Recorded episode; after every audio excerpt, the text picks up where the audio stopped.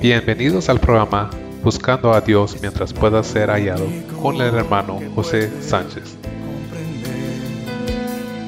Los deseos de tu corazón.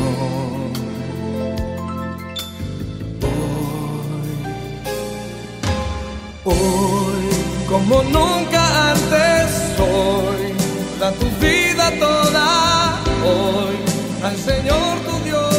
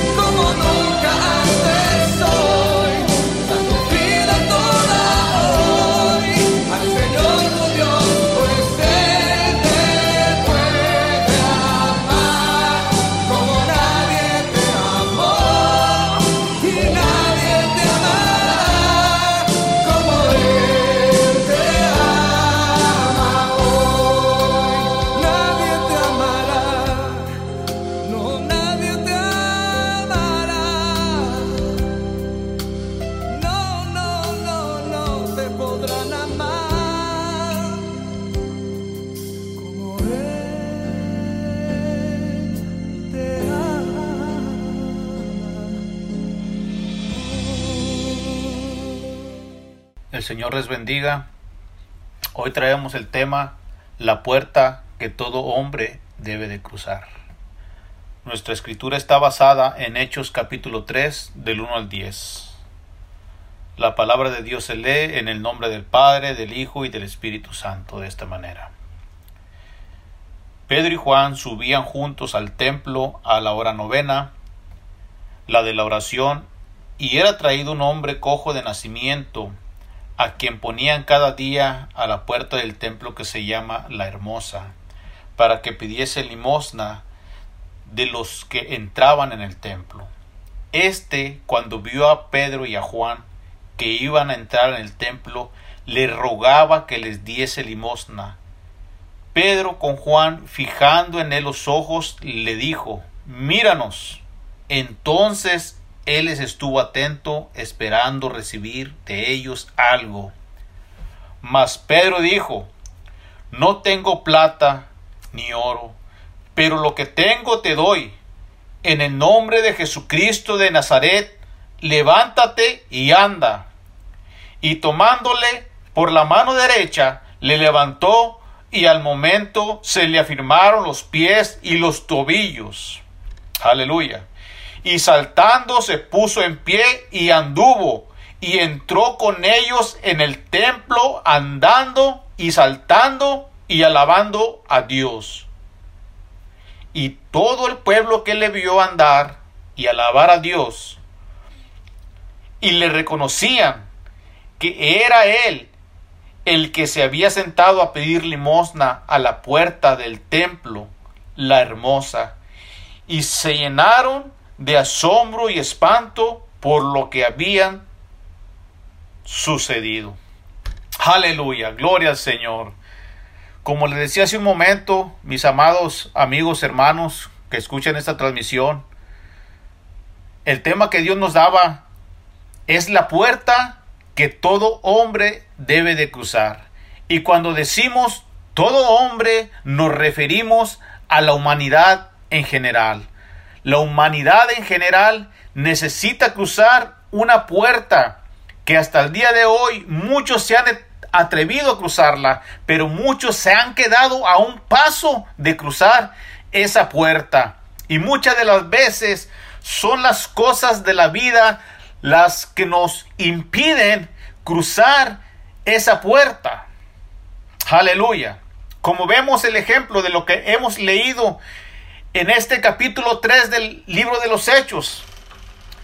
Dice que en la vida, aleluya, existen esas circunstancias como este hombre que era cojo y en sus tiempos antiguos él no podía entrar al templo por su condición física y era visto con una estima no apta para cruzar esa puerta tan maravillosa que era de aquel templo, aleluya, y de tener la misma oportunidad de alabar a Dios como los que entraban a aquel lugar.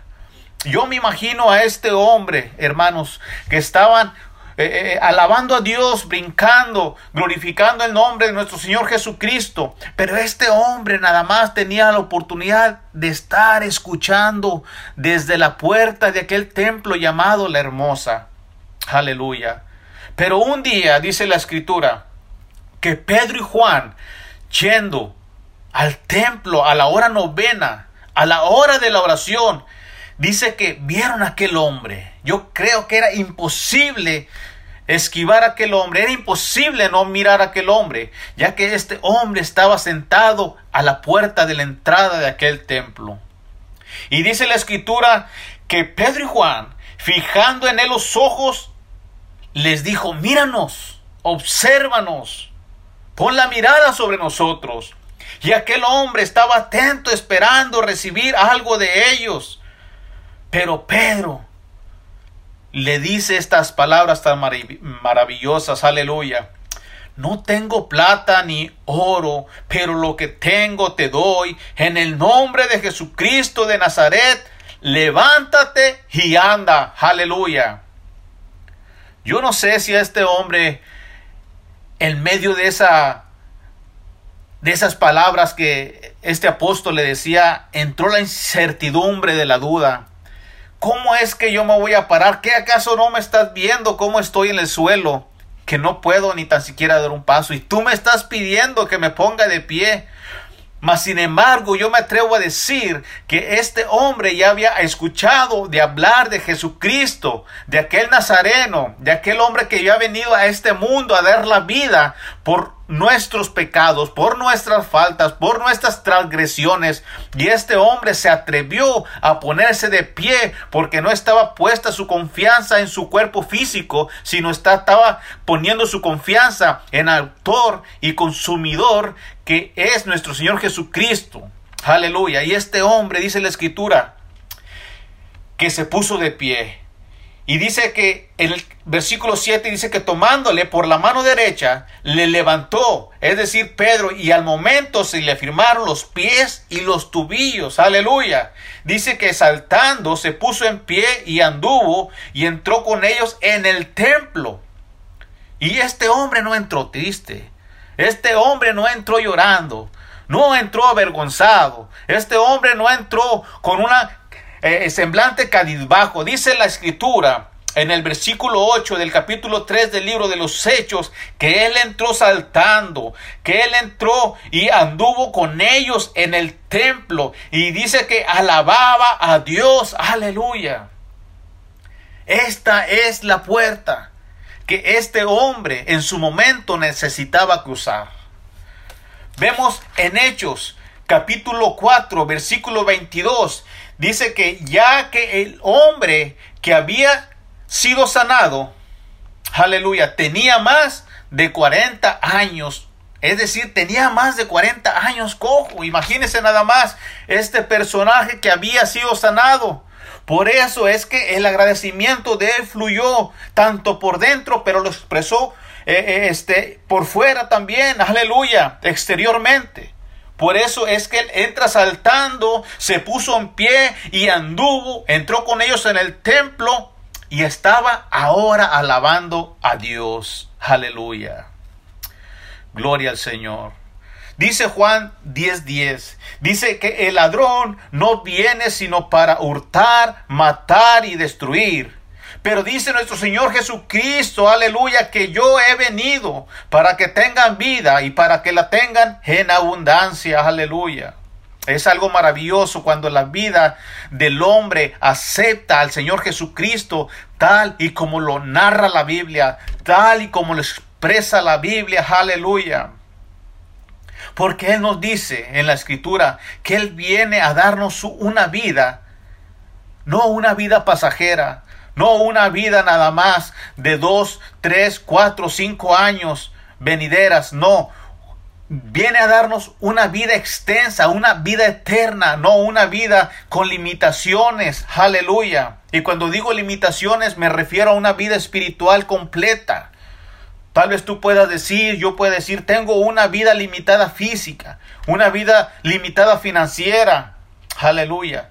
Sí, Claro que sí, podemos tenerlo porque en este mundo va a haber circunstancias en las cuales nosotros no vamos a poder resolver, pero lo que nuestro Señor Jesucristo vino a resolver es nuestra vida espiritual, es nuestra vida de la cual Él desea manifestarse en medio de las circunstancias, Él quiere poner paz, en medio de la intranquilidad, Él quiere poner paz. Aleluya. Eso es lo que nuestro Señor Jesucristo quería mostrarle al hombre. No mostrarse como un rey que venía a suplir todas sus necesidades económicas, sino todas sus necesidades espirituales son las que el Maestro venía a hacerle mostrar al mundo. Aleluya. Me encanta este versículo de Sofonías 3:17, donde dice de esta manera, dice, Jehová está en medio de ti poderoso. Dice, Él salvará, se gozará sobre ti con alegría, callará de amor, se regocijará, aleluya, sobre ti con cánticos.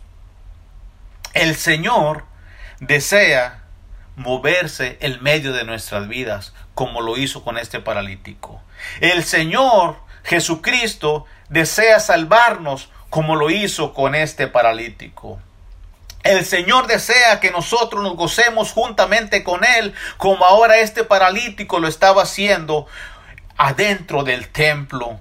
Pudo cruzar esa barrera, aleluya. El Señor Jesucristo necesita darnos alegría, porque Él no va a callar por amor a nosotros, dice la Escritura. Y no nada más eso, sino que dice que se regocijará sobre ti con cánticos, aleluya. Y son con cánticos de amor, gloria al Señor. Gloria al Señor. Juan 10:10 10 me enseña que el ladrón no viene, aleluya, lo que leíamos hace un momento. Que el ladrón no viene sino para hurtar, matar y destruir nosotros podemos tomar esa gran decisión de no hacer lo que el enemigo quiere hacer sobre nuestras vidas. Gloria al Señor. Nosotros podemos tomar sobre nuestra vida y sobre nuestro corazón, donde la escritura también nos dice de esta manera, que yo he venido para que tengan vida y para que la tengan en abundancia. Gloria al Señor. Gloria a Cristo. El Salmo 120 me enseña y me dice de esta manera. Salmo 121 dice, a Jehová clamé estando en angustia, y él me respondió. Libra mi alma, oh Jehová, del labio mentiroso y de la lengua fraudulenta. Yo no sé si este paralítico de la cual hablamos en el libro de los Hechos, cuántas personas no se le acercaban tal vez para eh, maldecirlo. Tal vez por decirle, ah, por eso estás por causa del pecado, por eso estás por esto, esto y esto. Mas sin embargo, el salmista dice en el capítulo 120 del libro de los Salmos que él clamó a Jehová estando en angustia. Yo no sé, hermanos, aleluya, amigos que nos escuchas, si este hombre que estaba cojo afuera del templo, escuchaba las peticiones que se hacían dentro del templo. Yo no sé, te puedo decir que sí, te puedo decir que no, pero una cosa sí te puedo aclarar por medio de la palabra. Que este hombre estaba esperando una oportunidad para ser levantado de ese lecho donde se encontraba. Muchas de las veces nosotros nos encontramos como aquel paralítico. Nos encontramos sin una oportunidad, nos encontramos intranquilos tal vez por falta de trabajo, tal vez por un problema familiar, tal vez por algo que no valga la pena y te viene a quitar tu tranquilidad día a día. Mas sin embargo, la escritura nos enseña que clamemos a Él, que clamemos aún estando en esa angustia. Aleluya.